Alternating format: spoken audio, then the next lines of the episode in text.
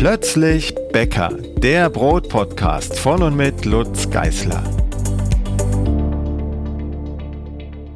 Hallo und herzlich willkommen zur neuen Podcast-Folge. Heute widmen wir uns wieder einer Bäckerin, die es gewagt hat, ihr Studium abzubrechen und ins Bäckerhandwerk einzusteigen. Die ganze Geschichte hören wir jetzt mit Luise Timme.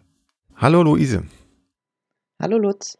Wir sprechen heute gemeinsam über deinen Werdegang von, weiß ich noch nicht, frage ich gleich, hin zur Bäckerin. Was war denn dein eigentlicher Beruf, deine eigentliche Profession, bevor du auf die Idee gekommen bist, Bäckerin zu werden? Also ähm, einen richtigen Beruf hatte ich vorher nicht. Ich habe ähm, studiert. Ähm, und zwar ähm, habe ich Abi gemacht. Ich habe auch ein recht gutes Abi gemacht und ähm, war danach so ein bisschen ähm, planlos. Ich wusste irgendwie noch nicht so richtig, was ich eigentlich damit jetzt machen will, aber es war eben immer klar, wenn man ein gutes Abi macht, dann studiert man. Und dann habe ich so aus allen Studiengängen, die es so gibt, das rausgesucht, was mich interessiert hat. Das, war, ähm, das waren zwei kleine Geisteswissenschaften, einmal Kulturanthropologie und Phonogristik. Was ist das? Phino, ähm, das ist die Sprachwissenschaft zu der Sprachfamilie Finnisch, Estnisch, Ungarisch. Mhm. Und das sind sehr kleine Studiengänge, die ich auch sehr gerne studiert habe, aber eigentlich im Studium war schon klar, okay, so richtig einen Beruf damit gibt es nicht. Ähm, man hätte sich wahrscheinlich in irgendwie eine NGO ähm, einfinden können und ähm, so einen Bürojob machen können. Ähm, und da ähm, wusste ich aber schon während des Studiums, okay, ich habe den Bachelor auch fertig studiert. Und ich wusste, okay, wenn ich damit irgendwas machen will, dann muss ich noch einen Master machen. Ähm, aber ich konnte mich nicht so richtig in einem Bürojob sehen. Ich wusste aber auch nicht, wo ich mich eigentlich überhaupt sehen kann. Ähm, und ähm, habe dann nochmal umüberlegt. Mir gedacht, ich würde gerne was machen, wo ich schon in der Ausbildung weiß, was ich mit der Ausbildung machen möchte. Und ähm, dann ist die Entscheidung recht schnell darauf gefallen, okay, ich möchte einfach eine Berufsausbildung machen ähm, und habe dann ein bisschen überlegt. Ich habe schon immer gerne gebacken. Ähm, so früher primär Kuchen. Und dann während des Studiums hat es auch angefangen, dass ich Brot und Brötchen gebacken habe. Ähm, natürlich im Vergleich zu dem, was äh, ich heute backe, ähm, waren das natürlich auch eher so, so Steine. ähm, genau, das waren so die ersten Versuche. Und ähm, da habe ich dann gedacht, okay, das ist was, was ich schön finde, was mir Spaß macht. Ich habe nach meinem Studium auch erstmal eine Auszeit genommen und ähm, habe eine Zeit lang in der Landwirtschaft gearbeitet. Hatte überlegt, ob ich in die Richtung gehe und habe mich dann aber entschieden, okay, ich ähm, mach mal ein Praktikum in einer Backstube und einer Konditorei und gucke, ob das vielleicht was für mich ist. Und das Praktikum in der Bäckerei hat mir dann auf Anhieb so gut gefallen, dass ich auch das Praktikum in der Konditorei direkt abgesagt habe und gesagt habe, okay, ähm, das wird es jetzt. Genau, vielleicht wäre ich auch schon früher auf die Idee gekommen, ähm, einen praktischen Beruf zu ergreifen. Allerdings würde ich im Nachhinein sagen, dass gerade am Gymnasium, hm, es gibt ja immer so Berufsvorbereit oder Berufsorientierungsveranstaltungen. Ähm, hm, ja. ähm, und da wurden eigentlich Ausbildungsberufe nie wirklich vorgeschlagen. Also es war immer, die Richtung war, ihr macht Abitur und danach studierte was, um dann einen sicheren Job zu haben. Mhm. Ja, ähm, das kenne ich, das war bei uns auch so. Genau, und das finde ich eigentlich sehr schade, weil da sehr viel Potenzial verloren geht ähm, weil man gar nicht drüber nachdenkt, okay, was gibt es eigentlich noch außer Studieren? Mhm. Und da meine Noten auch immer ganz gut waren in der Schule, ähm, wurde mir auch eigentlich immer nahegelegt, ja, ich wäre ja ein theoretischer Mensch und das Praktische wird mir ja bestimmt gar nicht liegen. Ähm, dass ich in die Richtung auch, äh, würde ich sagen, im Nachhinein überhaupt nicht ähm, gefördert wurde. Also aus der Schule und auch familiär. Ja, aber jetzt hast du quasi das Gegenteil bewiesen. Du bist ja mittlerweile Bäckerin. Äh, wie, wie hat es angefangen? Also wie hast du deinen Ausbildungsbetrieb gefunden und, und wo überhaupt? Wo, wo, wo, wo hast du äh, Abi gemacht? Wo hast du gelernt? Ähm, mein Abitur habe ich in Nordrhein-Westfalen gemacht, ähm, in der Nähe von Detmold. Ah, das passt ja Ähm, thematisch schon ein bisschen Genau. zum Thema Brotbacken. Genau. Ähm, dann habe ich in Göttingen studiert. Das war auch eine eher kleine Stadt. Und da habe ich mir gedacht, okay, ich komme vom Land, ähm, bin auf dem Dorf aufgewachsen. Ich möchte jetzt auch irgendwie mal versuchen, in einer größeren Stadt ähm, zu wohnen. Und ähm, ja, meinen Ausbildungsbetrieb habe ich eigentlich so gefunden, dass ich einfach nur bei Google eingegeben habe, Ausbildungsberuf äh, Bäckerin, Ausbildungsstellen. Und dann kamen verschiedene Stellen, aber mit eins das erste war in, in Hamburg. Genau, und ähm, dann habe ich mich einfach mal blind beworben, weil ich kannte die Bäckerei nicht. Ich war vorher nicht, nicht in Hamburg. Bei denen ging das recht unkompliziert. Also ich habe dann mit der Chefin telefoniert, die hat mir ähm, direkt ähm, zugesagt, ich könnte Probearbeiten machen. Und das auch recht zeitnah, was mir sehr entgegenkam.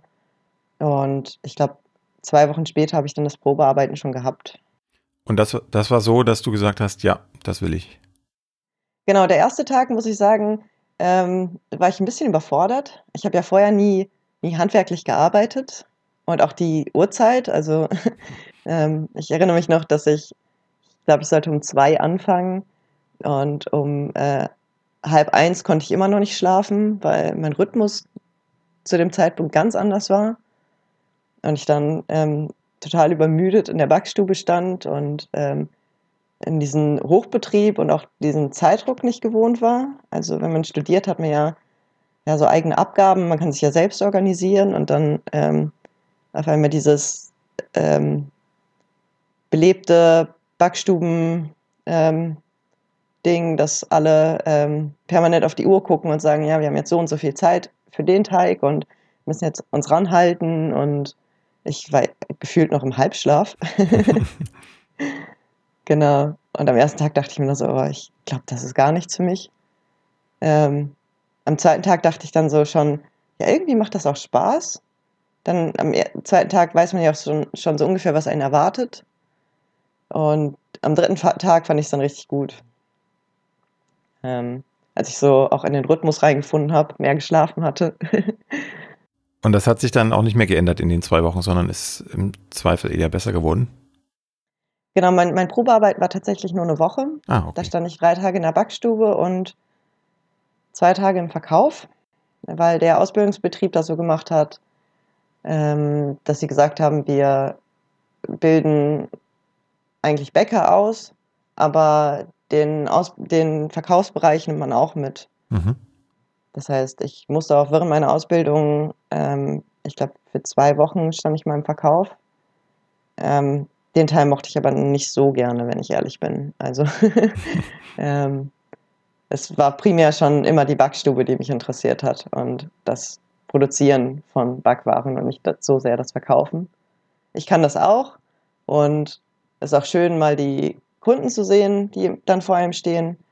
Aber ähm, genau, das, im Verkauf steht man ja sehr lange, freut sich sehr, wenn da mal ein Kunde reinkommt. Es gibt ja sehr belebte Zeiten und dann auch einfach mal Zeiten, wo gar nichts passiert. Und diese Zeiten, wo gar nichts passiert, finde ich sehr anstrengend.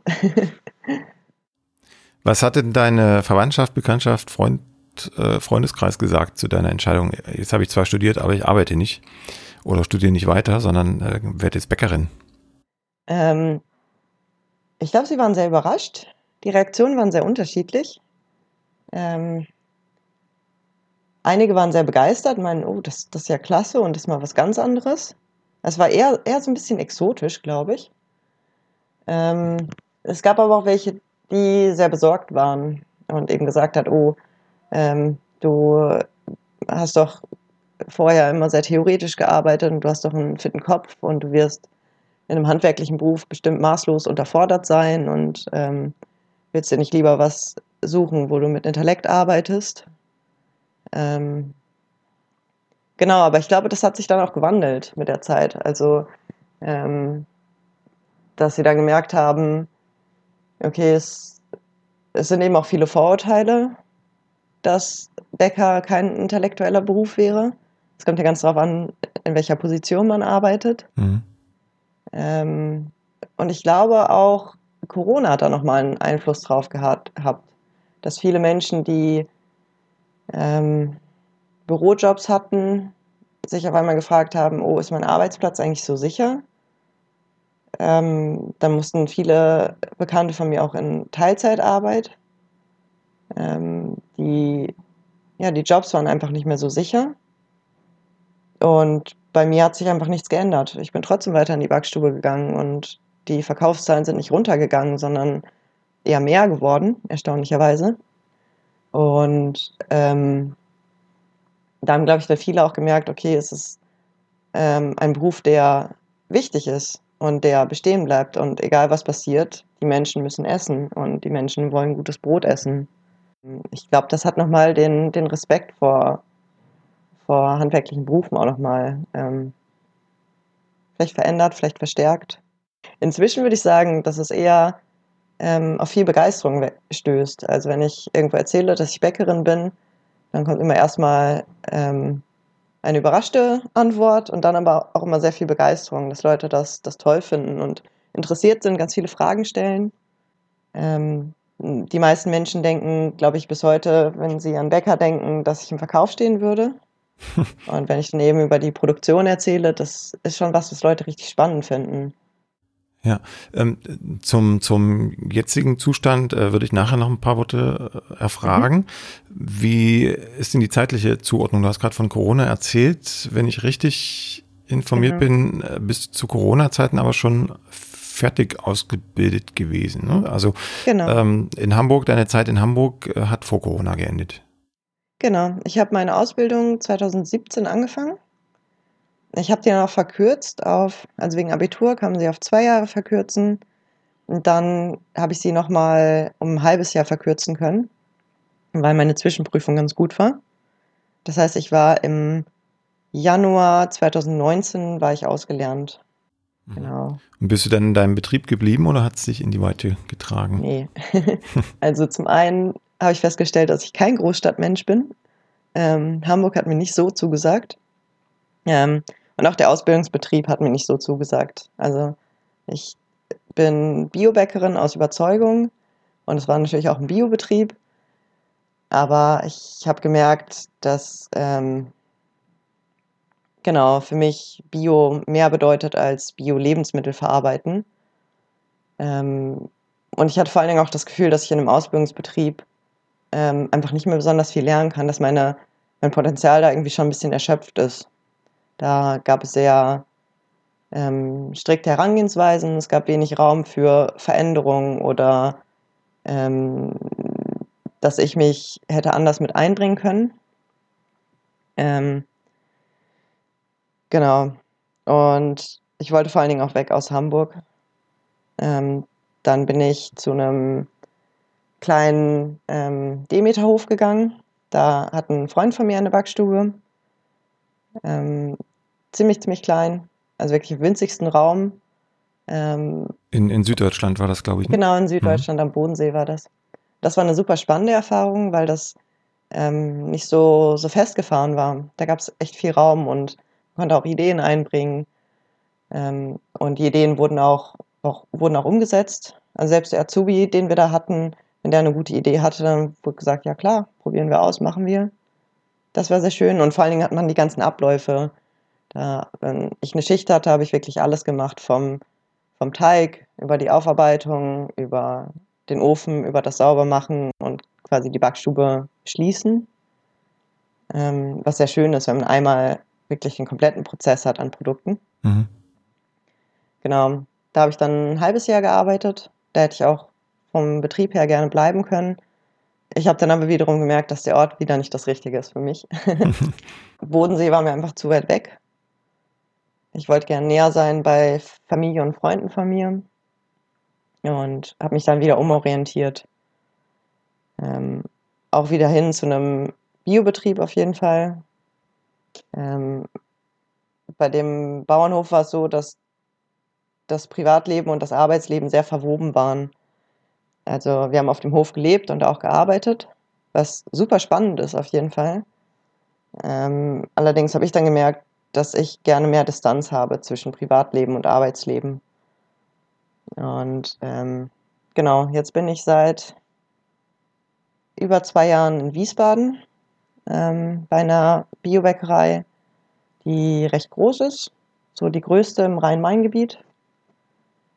Ähm, da gefällt es mir ziemlich gut. Was sind da deine Aufgaben? Du hast ja die, die Schule oder sagen wir Hamburg verlassen als Gesellin. Ne? Und ähm, genau. bist du auch noch Gesellin oder hast du den Meister schon, die Meisterin schon aufgesattelt? Ich habe jetzt den Meister gemacht, Anfang dieses Jahres im Frühling. Ah, okay, dann müssen wir noch später drüber reden. Ja, gut. also meine Aufgaben, das ist eine recht große Bäckerei. Da gibt es verschiedene Schichten. Es gibt einmal den Brotbrötchenbereich und den Feinbackbereich. Ich bin im Brotbrötchenbereich und mache da die Frühschicht. Und in der Frühschicht werden vor allen Dingen ähm, Brötchen produziert. Auch ein paar Brote, aber vor allen Dingen Brötchen. Ähm, genau, die Spätschicht übernimmt dann die Brote. Mhm. Ähm, und ich bin angefangen und habe erstmal an der Maschine Aufarbeitung gemacht. Also die Maschine sind vor allen Dingen Teigteiler jetzt. Also die meisten, wirklich die meisten Dinge werden noch bearbeitet, wenn sie aus der Maschine rausgewogen rauskommen. Ähm, habe dann aber ziemlich schnell gewechselt, weil ich gesagt habe, ich habe das Gefühl, ich habe auch mehr Potenzial als ähm, nur Aufarbeitung. Dann habe ich sehr lange im Ofen gearbeitet und ähm, dann, schon bevor ich den Meister angefangen habe, ähm, hat das zugenommen, dass ich in die Schichtleitung eingearbeitet wurde. Das heißt, ich stehe so ein bisschen über der Produktion von unserer Schicht und muss organisieren. Ich muss gucken, wen stelle ich wohin, welcher Azubi kann am besten womit helfen, ähm, welcher Azubi muss wo vielleicht auch noch mehr lernen und den stelle ich vielleicht mal dahin. Wie organisiere ich das mit den Pausenzeiten? Und ähm, nach der Produktion eben die Zahlen ähm, machen, also den Backplan für den nächsten Tag schreiben, eintragen, was, was geht raus, was müssen wir machen. Genau. Und das ist eben so ein bisschen eine, eine Metaebene, die ich sehr spannend finde. Gerade in so einem großen Betrieb bist du dann trotzdem noch äh, zeitweise in der Produktion äh, aktiv, also wirklich mit, mit Teigkontakt oder ist es jetzt ja, ja, tatsächlich genau. eher, eher sozusagen ein Beobachterjob nee, nee. und ein Planerjob? Nee, nee. Also ich bin in der Produktion und im Anschluss an die Produktion, das ist dann eine, eine Stunde vielleicht, macht man nochmal die, die Büro, ähm, mhm. also die, die Zahlen, genau. Also ich sehe mich auch zukünftig in der Produktion. Mhm. Ja, ist eine schöne Entwicklung. Wir haben uns ja, ähm, ich glaube, um, um, um 2017, 18 rum ähm, kennengelernt über, über ein, eine Mittelsfrau. ähm, ja, für mich interessant wäre jetzt nochmal deine, deine Einschätzung oder deine Erlebnisse in Sachen Berufsschule, vielleicht auch in Kombination mit dem Ausbildungsbetrieb. Was hat dir da gefallen? Was hätte anders sein können? Was würdest du vielleicht äh, interessierten Quereinsteigern mit auf den Weg geben? Was sollten sie sich sparen oder wo sollten sie drüber wegschauen und sich da gar nicht so groß Gedanken drum machen? Hm. Das ist eine gute Frage. Ähm ich denke, es ist sehr wichtig für einen Quereinsteiger, sich einen guten Betrieb zu suchen also ein Betrieb, der noch handwerklich arbeitet und wo man Einblick wirklich in alle Bereiche kriegen kann. Ich habe immer mehr mitgekriegt von anderen, von, mit, von Kollegen, dass die in Betrieben waren, in denen Azubis eigentlich nichts durften. Und ähm, ich kriege auch immer wieder mit, was ich furchtbar finde, ist, dass Menschen die Ausbildung machen wollen und dann in einen Betrieb kommen, wo sie drei Jahre lang Bleche schrubben. Ähm, und ich glaube, da geht super viel Potenzial verloren. Und ich glaube, da sollte man sich schon gut Gedanken machen, wo möchte ich die Ausbildung machen, sich die Betriebe auch angucken vorher. Ähm, weil das eigentlich der, der wesentliche Bestandteil ist. Ich glaube, da wird der Grundstein gesetzt, ob man Spaß an dem Beruf finden kann oder nicht. Ähm, zur Berufsschule. Ähm, ich fand die Berufsschule in Hamburg ehrlich gesagt nicht so gut. Ähm, wir waren in einer Klasse, ähm, das wurde Verkürzerklasse genannt, das ist irgendwie so ein Konzept in Hamburg, in der die Berufe zusammengelegt werden, die auf zwei Jahre verkürzen. Also alle, die schon eine andere Ausbildung haben, die Abitur haben, genau. Ähm, und das heißt, ich saß in einer Klasse, da waren noch zwei andere, die Bäcker gelernt haben und dann aber auch, weiß gar nicht, 15, 16 Konditorinnen. Und viel, was wir in der Schule behandelt haben, war dann eigentlich gar nicht Bäcker bezogen, sondern eher Konditorei bezogen. Ähm, oder auch, wir hatten auch eine Fachverkäuferin. Wir haben zum Beispiel eine Einheit gemacht über die verschiedenen Kaffeesorten. Ja, das kann interessant sein, aber dafür brauche ich eigentlich nicht acht Stunden in der Schule sitzen. Mhm. Und andere Teile wiederum, Thema Sauerteig, was finde ich so das entscheidendste Thema sein sollte in der Bäckerausbildung. Das wurde bei uns komplett eigentlich ausgeklammert. Ich habe das dann mit den beiden anderen Bäckern so in so einem Selbstprojekt erarbeiten sollen. Und wir haben das sehr ausführlich gemacht. Dann dann so ein, so ein Konzept ausgearbeitet, das wir dem Lehrer vorgelegt haben. Und der hat dann nur einmal drüber geguckt und gesagt, ja, das stimmt, das stimmt nicht. Und das war eigentlich alles, wie wir Sauerteig behandelt haben. Das fand ich ein bisschen schade. Und auch der Praxisunterricht. Ähm, ich habe von anderen gehört, dass die echt spannenden Praxisunterricht hatten, auch mit so Experimenten. Ähm, zum Beispiel, mh, hm, welche unterschiedlichen Arten von Sauerteig gibt es? Ähm, Hefe-Salz-Verfahren, dass die solche Experimente zum Beispiel gemacht haben. Das ist bei uns überhaupt nicht vorgekommen. Also wir werden wahrscheinlich auch mal Brot gebacken haben in der Berufsschule, aber ich erinnere mich ehrlich gesagt auch nicht so sehr daran. Also äh, ich erinnere mich vor allen Dingen, dass wir Buttercremetorte machen mussten. ja, also waren keine, keine nachdrücklichen Erlebnisse an der Berufsschule. Nee, und gerade die theoretische Aus genau, gerade die theoretische Ausbildung, wofür ja die Berufsschule eigentlich auch da sein soll, finde ich, kam echt kurz. Das war auch ein Grund, warum ich nochmal den Meister machen wollte, weil ich einfach das Gefühl hatte, meine theoretische Ausbildung war irgendwie so schlecht. Ich kann arbeiten, ich weiß auch, wie die Sachen funktionieren, aber irgendwie würde ich gerne noch im Detail mehr darüber wissen. Und ähm, das hat mir die Berufsschule in Hamburg eben nicht ausreichend geboten. Ähm, dann habe ich eben nochmal den, den Meister drangehängt, um genau mich nochmal tiefergehend damit zu beschäftigen. Ja, äh, hat sich die Hoffnung bestätigt? ähm, zum Teil ja. Ähm, ich hätte gern, also der, der Meister ist ja eingeteilt in vier Bereiche, das weißt du ja wahrscheinlich auch. Mhm. Es gibt einmal den BWL-Teil, dann ähm, Ausbildungseignerschein und dann gibt es Fachpraxis und Fachtheorie. Und den Fachtheorie-Teil fand ich super spannend. Den hätte ich gerne auf jeden Fall über die sechs Monate gestreckt gehabt. Den BWL-Teil hätte ich mir auf jeden Fall auch sparen können. Und der hat, theoretisch hat er sogar mehr Zeit eingeräumt gekriegt als der Fachtheorieteil. Das fand ich ein bisschen schade. Und den hättest du dir sparen können, weil das ähm, Dinge sind, die allgemein bekannt sind oder weil du meinst, das äh, brauchst du nicht im, im späteren ähm, Ich glaube, Beruf? das Verhältnis stimmt nicht mehr. Ich glaube, der Meister ist sehr altmodisch noch. Also der BWL-Teil ist ähm, also schon ausführlich behandelt worden, aber wenn ich wirklich mich selbstständig machen wollen würde, würde das bei weitem noch nicht ausreichen. Mhm. Und für alle, die nicht vorhaben, sich selbstständig zu machen, war es einfach unnötig. Weil wenn man einfach angestellt ist, dann braucht man diesen BWL-Teil nicht. Also ich würde sagen, dass das eigentlich heutzutage nicht mehr ausreicht. Wir haben dann Buchführung, händische Buchführung gemacht. Das braucht man nicht mehr, wenn man heutzutage einen Betrieb hat. Dafür hat man einfach Programme. Mhm. Und das hätte man irgendwie ganz anders äh, inzwischen, die, die, ähm, die Wichtigkeiten sind da anders geworden, denke ich. Und hat sich das in der Prüfung dann auch niedergeschlagen, dieses, diese Gewichtung an, an, an Inhalten? Also mehr BWL als äh, Theorie oder, oder Praxis? Oder gab es da eine andere Gewichtung? Ähm, also bei uns war aufgrund von Corona war das, glaube ich, ein bisschen anders.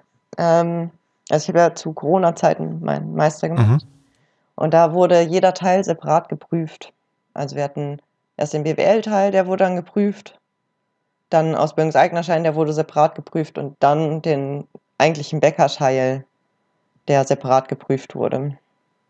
Und ähm, genau, die ähm, Fachpraxis und Fachtheorie, da waren die Prüfungen schon auch heftig, würde ich sagen. Also es war viel zu lernen. Und gerade die Fachpraxis, wir mussten auch einfach echt viel machen in kurzer Zeit. Ähm, aber das waren dann die spannenden Sachen. Also da hätte ich auch nochmal viel, viel mehr Wissen in meinen Kopf reinkriegen können. Ähm, da hatte ich eher das Gefühl, es, es fast schade ist, dass eben die Meisterschule auch so ist, dass man auf den Meister vorbereitet wird. Das heißt, die Schule hat auch ein Interesse daran, dass möglichst viele die Prüfung schaffen. Und die Vorbereitung, also das, was man lernt, ist dann eben primär Prüfungsvorbereitung. Was wiederum ein bisschen schade ist, weil, ähm, genau, da gibt es einfach noch viel mehr. Also es ist keine, keine umfassende Ausbildung und am Ende wird man auf einen bestimmten Bereich geprüft, sondern äh, man lernt quasi für die Prüfungsfragen und bereitet sich mit dem genau. Ziel dahin vor. Genau. Und gerade in der, der Praxis ähm, fand ich das sehr schade. Da im Praxisunterricht hätten wir ja richtig viel machen können, richtig viel ausprobieren können. Auch ich finde es irgendwie wichtig, dass, wenn ich mich Bäckermeisterin nenne, dass ich wirklich in vielen Bereichen, dass viele Sachen einfach mal gemacht habe, weil es ja bis heute so ist, auch wenn man Bäcker ist, Bäckerin ist, dann macht man das, was im Betrieb gemacht wird. Aber es gibt in Deutschland oder allein in Europa, jetzt gibt es so viele Backwaren, die ich einfach gar nicht kenne, die ich spannend finde und mit denen man sonst nicht in Berührung kommt. Und das einfach mal auszuprobieren, auch so regionale Spezialitäten oder genau, das, das wäre einfach spannend gewesen. Und das kam eben nicht so vor. Wir haben dann eben das gemacht, was wir für die Prüfung brauchen. Was natürlich schon auch breiter war jetzt als bei der Gesellenprüfung. Mhm. Genau, aber wir haben dann eben eine Sorte Schnittbrötchen gemacht, die in der Prüfung dran kamen und die haben wir dann eben auch dreimal gemacht, dass alle das können. Ähm, anstatt dass man irgendwie mal guckt, okay, was gibt es eigentlich außer Schnittbrötchen noch? Ja, dann, dann müsste wahrscheinlich die Meisterausbildung auch deutlich länger sein. Ja, ja. Und dann kommt wieder das Problem hinzu, das muss man sich natürlich auch leisten können. Mhm. Gab es da eine betriebliche Unterstützung für dich oder musstest du alles selber tragen? Äh, mein Betrieb hat das zum Glück übernommen. Also ich habe Meister BAföG beantragt und das, was Meister BAföG nicht übernommen hat, bezahlt mir mein Betrieb. Und dafür habe ich mich verpflichten lassen. Genau, sonst hätte ich mir das gar nicht leisten können. Mhm. Also wenn man jetzt mal rechnet, wie viel ein äh, Bäckergeselle im Durchschnitt verdient, ähm, der Meister kostet insgesamt, glaube ich, 10.000 Euro, wenn man die Hälfte durch Meister BAföG ungefähr kriegen kann, was immer, immer noch eine Summe ist von ein paar tausend Euro, die man stemmen muss. Plus, man hat eben auch ein halbes Jahr Verdienstausfall. Das heißt, äh, es ist schon schwierig für einen normalen Gesellen, sich das finanzieren zu können, wenn man nicht Unterstützung hat durch Eltern oder wie bei mir jetzt der Betrieb, der das mitgetragen hat. Meinst du, da sollte sich auch was ändern? Ich denke jetzt nur ähm, ans, ans normale Studium. Also ich kann jetzt wieder bloß von meinem Studium damals ausgehen, aber das war jetzt nicht so kostenintensiv, wenn ich jetzt äh, mir überlege, in, innerhalb von wenigen Monaten 10.000 Euro auf den Tisch zu legen für eine Meisterausbildung im Vergleich zu einem Studium, was über drei bis fünf Jahre geht. Ähm, da gibt es aus meinem Empfinden heraus mehr, mehr Unterstützung für Studenten als für Meisterschüler, oder? Sehe ich das anders, falsch? Ähm, ja, also es gibt ja, das Meister BAföG ist ja an sich schon auf jeden Fall ein Schritt in die Richtung. Ähm, das finde ich auch wichtig. Hm. Und das ist auch ähm, anders als das Studierenden BAföG, ist das ja elternunabhängig. Mhm. Das ist auf jeden Fall ein großer Vorteil. Ähm, allerdings greift das eben nur bis zur Hälfte. Also man kriegt die Hälfte der Kosten erstattet und das auch nur, ähm, also Prüfungskosten muss man zum Beispiel alleine bezahlen und ähm, ich glaube, sie reformieren das jetzt gerade mit dem Studierenden BAföG, dass man auch, äh, mit dem, Entschuldigung, mit dem ähm, Meister BAföG, dass man auch so eine Lebenshaltungspauschale kriegt, dass man irgendwie pro Monat 800 Euro kriegt dass man davon eben auch leben kann, dass nicht nur die reinen Gebühren übernommen werden von der Schule, sondern eben auch, was man sonst zum Leben braucht. Ja, ich, ich habe gerade überlegt, äh, im Studium in Deutschland sind ja keine Studiengebühren fällig, in, an der Meisterschule schon, in, in ja. dem Sinne, ne? Äh, das ist ein gewisses Missverhältnis gegenüber dem Handwerk. Ja. Ja, und ich denke, es könnte auch mehr Stipendienmöglichkeiten geben. Mhm. Also ich bei Studierenden gibt es ja recht viele Stipendien auch, auf die man sich bewerben kann. Ähm, dann gibt es ja unterschiedliche, je nach Herkunft zum Beispiel, ähm, äh, nach politischem Engagement. Und das gibt es im, im Handwerk natürlich gar nicht. Und das merkt man eben auch an der Meisterschule, ähm, wenn man sich das Verhältnis anguckt von den Auszubildenden in Deutschland im Bäckerhandwerk, da sind viele, viele mit Migrationshintergrund. In der Meisterschule wiederum, ähm, ich weiß gar nicht, ich glaube, wir hatten einen, der, dessen Eltern aus einem anderen Land kamen. Aber ich, er ist auch in Deutschland aufgewachsen. Mhm. Also die Quote verschiebt sich dann drastisch. Es gibt viele, viele Menschen mit Migrationshintergrund, die die Ausbildung machen, aber in der Meisterschule finden sich dann kaum welche. So, und da ist dann natürlich einmal klar die sprachliche Barriere, aber auch bestimmt die finanzielle Barriere. Man muss es sich eben auch leisten können, dann ein halbes Jahr kein Geld zu verdienen und ähm, genau, sich ja. erstmal die, die finanziellen Kosten auch stemmen zu können. Das wäre vielleicht, das ist aber meine eigene Meinung, nicht deine vielleicht. Ähm, das wäre vielleicht ein, ein spannendes Thema für den Zentralverband, ähm, ein Stipendienprogramm aufzulegen für interessierte ja. Meisterschüler. Ja, auf jeden Fall. Wir, wir, wir werden, wir werden gehört, das weiß ich auf jeden Fall. dass es auch möglich wird, ähm, wenn man sich vielleicht nicht betrieblich festlegen möchte. Also ich hatte eben Glück, dass ich eh vorhatte, in meinem Betrieb zu bleiben. Aber ähm, naja, so, es kann ja auch sein, dass Menschen sich vielleicht betrieblich nicht festlegen wollen oder vielleicht auch gerade gar keinen Betrieb haben, der sagt, ja klar, ähm, da unterstützen wir dich bei. Und dann wird es eben schwierig. Ja, was waren denn deine Hintergründe, außer vielleicht mehr Wissen aufzusaugen, den Meister zu machen? Gab es da noch mehr Zweck neben dem reinen Wissen? Ähm, ja, ähm, ich muss mir überlegen, wie ich das jetzt formuliere. Ähm, ich, in meinem Betrieb gibt es sehr viele Meister. Und ich hatte immer das Gefühl, dass ich ähm, um meine Position vielleicht ein bisschen, ähm, also es, ich mich ein bisschen schwer getan habe in meiner Rolle. Ich war eben einer der wenigen Gesellen. Wir haben viele Auszubildende und viele Meister und dann dazwischen gab es zu dem Zeitpunkt wenig Gesellen. Und dass ich das Gefühl hatte, ich ähm, ich will auf dem gleichen Wissensstand sein, mhm. wie alle in der Backstube.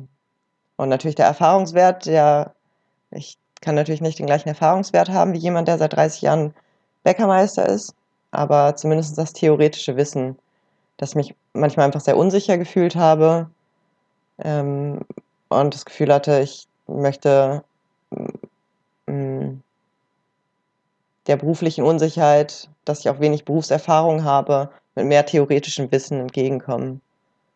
Und auch auf jeden Fall ähm, der Grund des Gehaltes. Ich will nicht unbedingt viel Geld verdienen, dann wäre ich nicht Bäckerin geworden.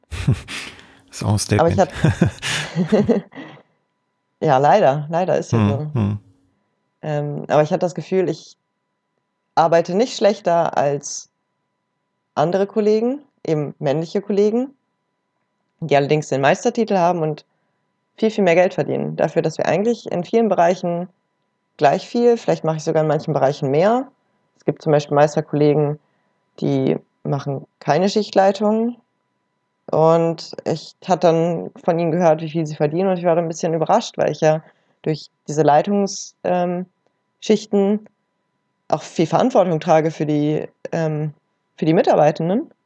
Und ich das Gefühl hatte, ja, okay, jetzt möchte ich irgendwie ähm, sicher gehen, dass mein Gehalt mein, meinen Leistungen entspricht. Und dass ich das Gefühl hatte, ähm, ich möchte auf jeden Fall ausschließen, dass es daher kommen kann, dass ich eine Frau bin. Also es gibt einfach die Gehaltsschere in Deutschland, die drastisch auseinandergeht. Und für mich ist es wichtig, genauso viel Geld zu verdienen wie meine männlichen Kollegen. Und das war schwierig, wenn in der Backstube alle Kollegen erstmal männlich sind ähm, und dann alle Kollegen auch noch Meister sind und ich nicht. Mhm. Das heißt, du bist die einzige Frau im Betrieb, was, was die Backstube angeht? Nee, nee, nicht, nicht komplett im Betrieb. Ähm, in meiner Schicht gibt es ähm, auch Frauen, aber das sind Auszubildende. Mhm. Ah, nee, stimmt gar nicht. Wir haben auch eine, eine Gesellin, die hat jetzt im Sommer ausgelernt. Ähm, genau, aber das Verhältnis ist schon immer noch deutlich mehr Männer als Frauen in ja. meinem Bereich. Es gibt natürlich den Feinback, da arbeiten auch viele Frauen und weniger Männer. Es ist immer noch sehr geschlechtergetrennt, würde ich sagen, mhm. in, und Bäckerhandwerk. Ähm, hältst du das für ähm, berufsbedingt? Also die, die Argumentation, die ich kenne, ist ja, es ist ein schwerer Beruf, man muss Mehlsäcke tragen, schwere äh, Teigwannen heben und so weiter. Ist das bei euch im Betrieb so oder hat sich das eigentlich äh, durch technische Erleichterungen so verbessert, dass du meinst, äh, Frauen und Männer können da ohne, ohne Probleme nebeneinander arbeiten und äh, schaffen das körperlich auch? Ich würde auf jeden Fall sagen, dass sich da durch technische Erleichterung viel getan hat aber auch viel im Besuch Bewusstsein der, der Menschen. Also wenn ich mich in unserer Backstube umgucke, dann holt man sich inzwischen auch einfach Hilfe. Natürlich muss man mal einen Mehlsack von A nach B tragen, aber bei schweren Wannen werden, holen sich auch die männlichen Kollegen inzwischen Hilfe, weil einfach niemand Lust hat, sich seinen Rücken langfristig kaputt zu machen. Hm. Und dass man inzwischen ein anderes Bewusstsein dafür gekriegt hat, dass nicht mehr ähm, als ähm, schwach gilt, sich Hilfe zu holen, sondern dass es einfach fast vielleicht zum guten Ton dazugehört.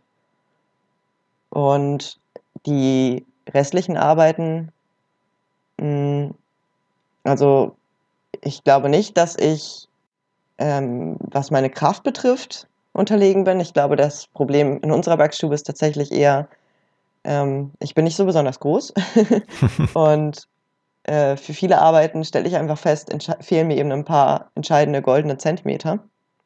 Ähm, genau, dass das eher die Schwierigkeit ist. Mhm. Aber das ist ja nun nicht, nicht unbedingt geschlechterbezogen. Ne? Das kann, genau, genau. Kann einem Mann ja auch so gehen. Andere, muss man sich eben andere Strategien überlegen, wie man, wie man ähm, bestimmte Sachen macht, die vielleicht andere Menschen, die größer sind, leichter erledigen könnten. Mhm. Und ich glaube, es ist eben viel Potenzial, was verloren geht dadurch, dass der Bäckerberuf immer noch so als ein Männerberuf gesehen wird. Ich meine, wir haben ein Nachwuchsproblem. Es gibt wenig Menschen, viel zu wenig Menschen, ähm, die heute noch Bäcker lernen wollen. Viele Ausbildungsplätze bleiben frei. Und wenn man explizit auch für Frauen werben würde, hätte man, glaube ich, einfach mehr Nachwuchs. Mhm. Und wie man das dann einbindet körperlich, ähm, das muss dann immer schauen. Also es gibt auch einfach, es gibt ja genauso gut Männer, die körperlich eher schwächlich sind, genauso wie es Frauen gibt, die körperlich vielleicht weniger leistungsfähig sind. Aber genauso gibt es super starke Frauen und super starke Männer. Also ich denke, das nicht das Geschlechterding, sondern eher die Barrieren im Kopf von den Menschen. Ähm, eine, eine Frage beschäftigt mich noch. Ähm, bist du im Laufe deiner Ausbildungszeit und, und ähm, Arbeitszeit mit dem Meisterzwang in Kontakt gekommen? Also was, was deine Überlegungen angeht, mache ich den Meister oder nicht? Oder spielt dir das gar keine Rolle? Beziehungsweise andersrum gefragt, äh, schwebt dir im Kopf vor, irgendwann in deinem Leben vielleicht auch eine eigene Bäckerei aufzumachen, für die dann ein Meister ja nötig wäre? Ich habe tatsächlich ein Angebot gekriegt. Ähm, das wäre auch wieder eine kleine Hofbäckerei. Ähm, und das ist auch ein Hofkollektiv, was sich gerade erst gründet.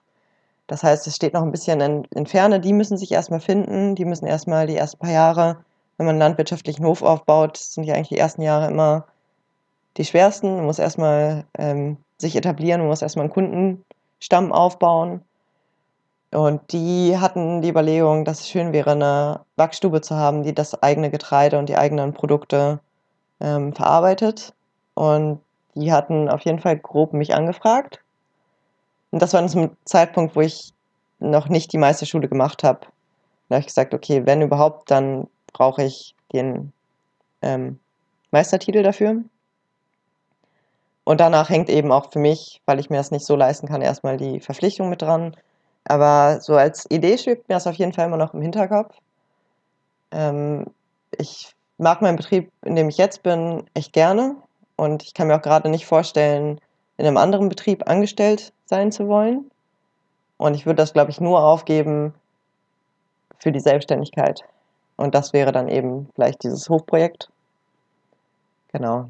Mhm. Aber das sind alles noch, das ist noch Zukunftsmusik. Da mache ich mir auch erstmal die nächsten anderthalb Jahre, wo ich noch fest in meinem Betrieb bin, möchte ich mir gar nicht so viele Gedanken drüber machen. Und danach schaue ich einfach weiter. Das heißt, äh, am Meister führt zwangsläufig nichts vorbei.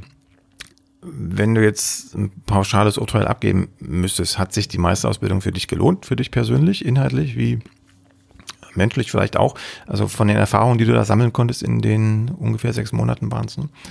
Oder würdest du sagen, naja, also ich habe es jetzt machen müssen, um mehr Gehalt zu kriegen, um vielleicht ein bisschen mehr Theoriewissen zu haben, aber eigentlich, wenn ich nicht gemusst hätte, hätte ich es auch sein lassen können. Wie, wie schätzt du das ein? Ähm, das ist ein bisschen eine schwierige Frage. Ähm, ich glaube, man, man muss es nicht machen. Man kann sich das Wissen genauso gut persönlich aneignen, ähm, wenn das Interesse da ist. Ähm, es zeigen ja auch einige Beispiele, dass man ein sehr viel größeres Wissen haben kann und Bäckermeister einen konsultieren, obwohl man selbst nicht mal die Bäckerausbildung hat. ähm, genau. Ich denke, es ist eher so der, der übliche Weg, wenn man die Ausbildung gemacht hat und da einfach nicht stehen bleiben möchte, dann ist das naheliegendste, den Bäckermeister zu machen. Und dann kann man eben noch natürlich auch Kurse belegen oder Weiterbildungsmaßnahmen. Und das hängt dann natürlich sehr vom Angebot ab. Ähm, das finde ich, glaube ich, einfach schön, wenn es noch andere Optionen gäbe, neben dem Meister ähm, zur internen Weiterentwicklung. Ähm, also intern im Sinne vom Bäckerhandwerk intern. Mhm. Dass da irgendwie mehr, mehr Kurse angeboten werden, ähm, die dann vielleicht auch deutschlandweit ausgeschrieben werden, europaweit, keine Ahnung, ähm, dem einfach bestimmte Thematiken vertieft werden. Dass man einfach nicht den Bäckermeister macht als einzige Weiterbildungsmaßnahme, sondern dass es eben ähm, auch parallel zum Meister noch andere Optionen gibt. Mhm. Dass man einfach das, das Wissen, was existiert im Handwerk, ähm, weiterführt und auch verbreitet weggeht von dem Konkurrenzdenken, sondern in eine Richtung denkt, das Bäckerhandwerk ist auch einfach eine Kunst, das muss erhalten bleiben, aber es muss auch mit der Zeit gehen. Das heißt, ähm, alte Traditionen, ähm, genauso wie neueste Technik, dass da einfach auch deutschlandweit so eingeladen wird. Und ich denke eigentlich, dass die, die Handwerkskammern ja auch Geld haben, was man in solche Bereiche mal stecken könnte um das eben auch Leuten zu ermöglichen, die vielleicht sich den Meister nicht leisten können, aber trotzdem weitergehendes Interesse haben. Mhm. Und dann eben vielleicht nur zwei Wochen ausfallen wird, während sie auf einem Seminar sind und nicht sechs Monate.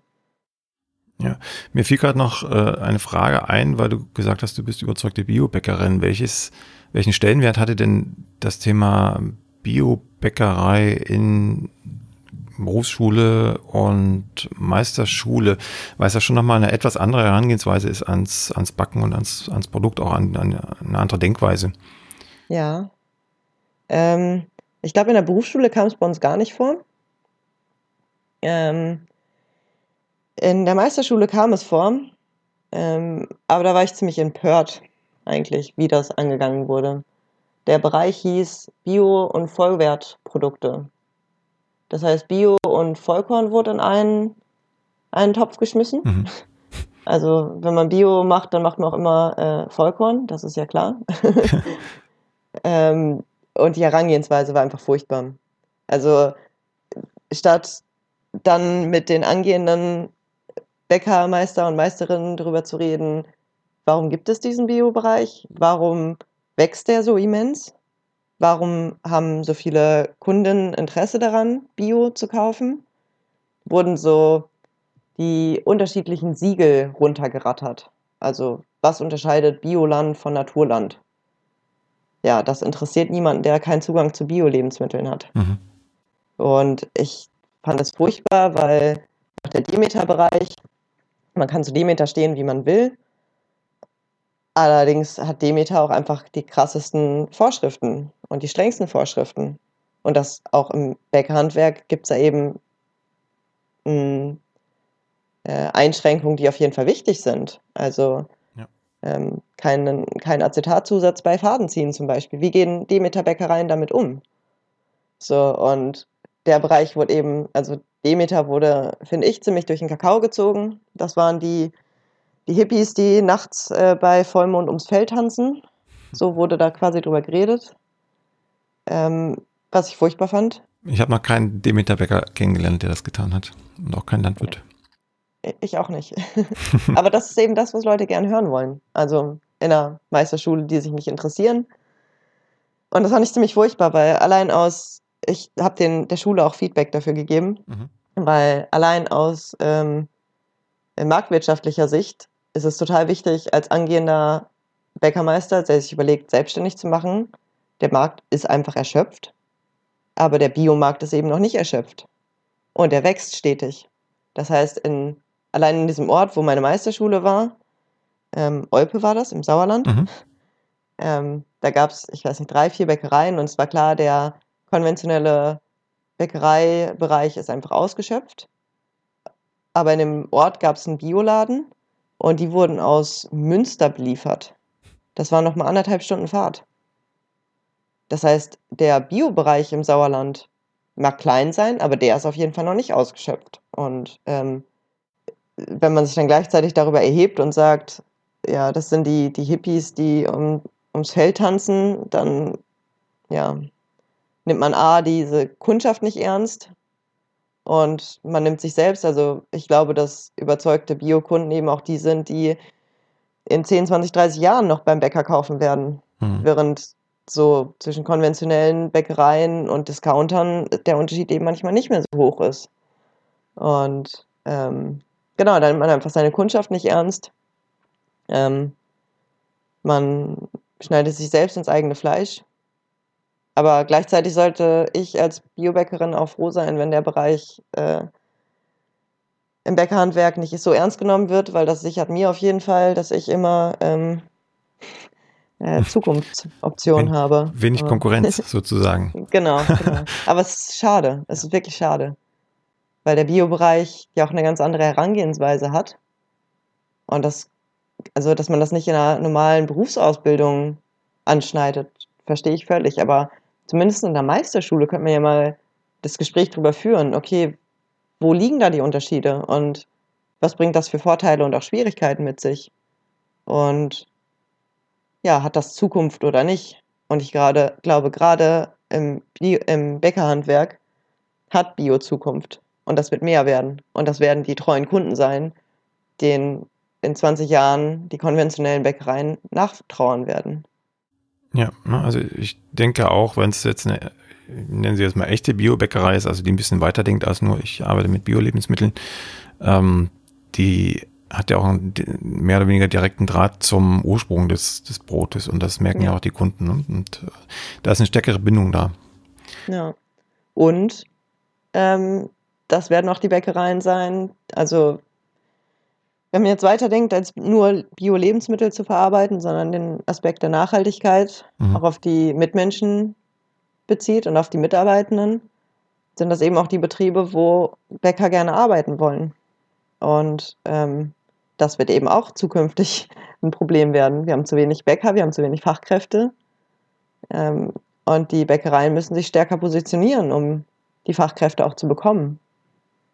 Genau. Und ähm, ja, meine Erfahrung ist auf jeden Fall, dass ähm, sich zumindest die Bäckereien, die ich kenne, die Biobäckereien, in denen ich gearbeitet habe, jetzt also als Gesellin gearbeitet habe, ähm, dass die sich darum auf jeden Fall Gedanken machen. Wie können wir ähm, auch nachhaltig mit unseren Mitarbeitenden umgehen? Ja. Du hast gerade ein Stichwort geliefert, Feedback hast du gegeben der, der Meisterschule. Gab es denn auch ein Feedback zurück? Also wurden deine, deine Kritiken oder Vorschläge angenommen und ähm, irgendwie verarbeitet für die Zukunft? Hm, das weiß ich ehrlich gesagt nicht so genau. Ähm, ich habe mit der entsprechenden Lehrerin, die den Bio-Teil unterrichtet hat, geredet und gesagt, das ähm, fand ich furchtbar. Und ich habe auch mit der Schulleitung geredet. Und äh, die haben mir beide zugehört und gesagt, ja, danke für das Feedback und ähm, werden uns darüber Gedanken machen. Aber ob sie es umsetzen, das weiß ich im Endeffekt nicht. Hm. Und Bio ist eben auch nicht prüfungsrelevant. Und dann denke ich eben, dass im Zweifelsfall wird man nicht prüfungsrelevante Themen rausstreichen, um dem Biobereich mehr ähm, Raum zuzusprechen. Ja, wahrscheinlich.